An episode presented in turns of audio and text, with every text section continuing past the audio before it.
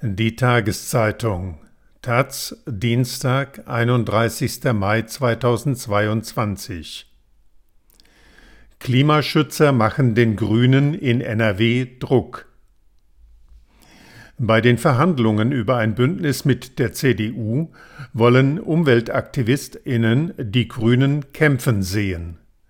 Symbol des Klimaprotests dürfte das Dorf Lützerath bleiben. Aus Düsseldorf von Andreas Viputa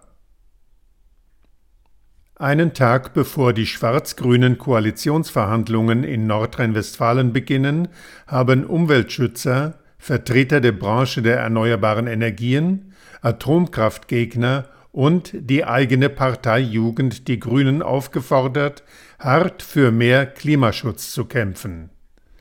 Zentral sei dabei, den Ort Lützerath zu erhalten, den der Braunkohlentagebau Garzweiler bedroht. Das erklärte Dirk Jansen, Sprecher des Umweltverbands BUND, am Montag bei einer Pressekonferenz im Landtag in Düsseldorf. Um das Pariser Klimaziel in NRW umzusetzen, dürfe die unter dem Weiler im Rheinischen Revier bei Erkelenz liegende Kohle auf keinen Fall abgebaut werden, betonte Jansen. Als Wahlsieger der NRW-Landtagswahl vom 15. Mai hatten CDU und Grüne am Sonntag beschlossen, formelle Koalitionsverhandlungen aufzunehmen, die am Dienstag beginnen sollen. Das bereits veröffentlichte erste Sondierungspapier bewertete der BUND als unterambitionierte Grundlage, welche im Rahmen von Koalitionsverhandlungen deutlich verbessert werden müsse.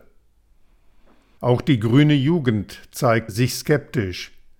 Dass im Sondierungsergebnis das Dorf Lützerath keinen Einzug gefunden hat und kein Datum für das Erreichen der Klimaneutralität festgeschrieben wird, ist im Angesicht der Klimakrise fatal, findet Renas Sahin, NRW-Sprecher der Grünen Jugend.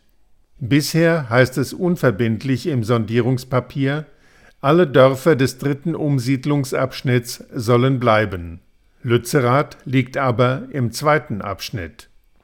Der Koalitionsvertrag müsse Klimaschutz klar und belastbar festschreiben, fordern auch Hersteller von Windrädern und Solaranlagen. Wir brauchen nichts Verschwurbeltes, mahnte in Düsseldorf der Geschäftsführer des Landesverbands Erneuerbare Energien Rainer Briggen. Das Verhandlungsergebnis müsse so konkret werden, dass wir alle damit arbeiten können, forderte Priggen, der bis 2015 selbst Vorsitzender der Grünen Landtagsfraktion war. Zwar sei die im Sondierungspapier genannte Zahl von 1000 zusätzlichen Windkraftanlagen in den kommenden fünf Jahren positiv aber nötig sei dazu, zwei Prozent der Landesfläche freizugeben, betonte der Ingenieur. Außerdem müsse geklärt werden, durch was genau die 1000 Meter Abstandsregel ersetzt werden solle, mit der die bisherige Landesregierung von CDU und FDP den Ausbau der Windkraft massiv ausgebremst hat. Im schwarz-grünen Sondierungspapier heißt es dazu nur wolkig, die aktuelle Rechtsprechung bestätige regelmäßig einen Mindestabstand von 3 H zu geschlossenen Siedlungsbereichen. Übersetzt heißt das, CDU und Grüne können sich vorstellen, den Mindestabstand zwischen Wohnbebauung auf die dreifache Höhe eines Windrads, bei leistungsfähigen Anlagen also auf etwa 800 Meter, zu senken. Briggen aber reicht das nicht. Im Koalitionsvertrag muss ganz klar drinstehen, welcher Abstand gilt, fordert der ehemalige Spitzengrüne. Ich glaube nicht, dass Schwarz-Grün eine Liebesheirat wird, warnt auch BUND-Mann Jansen. Deshalb ist ein guter Ehevertrag nötig. Im Sondierungspapier bleibe aber nicht nur das ganze Straßenbaukapitel schwammig, kritisiert Jansen.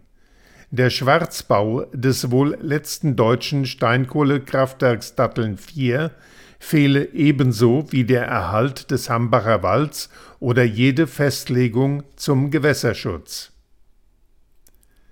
Gleiches gilt auch für das einstige grüne Kernthema Atomkraft.